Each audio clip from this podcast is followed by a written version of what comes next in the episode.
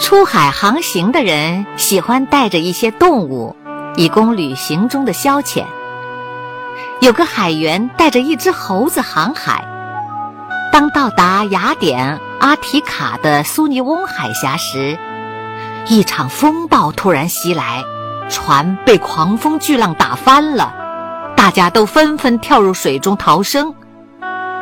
猴子也机灵地跳入水中，海豚看见了它，以为是人，立即钻到他的底下，把他拖起来，安全的送往岸边。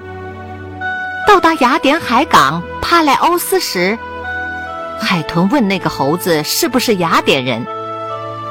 他回答说：“是的，我祖先都是名人显贵。”海豚接着又问他知不知道。帕莱欧斯，猴子以为海豚所说的也是一个人，所以答道：“是的，他是我非常要好的朋友。”海豚对猴子的谎话十分气愤，便不再拖住猴子，让他淹死于海水中。这个故事是说那些信口雌黄的人。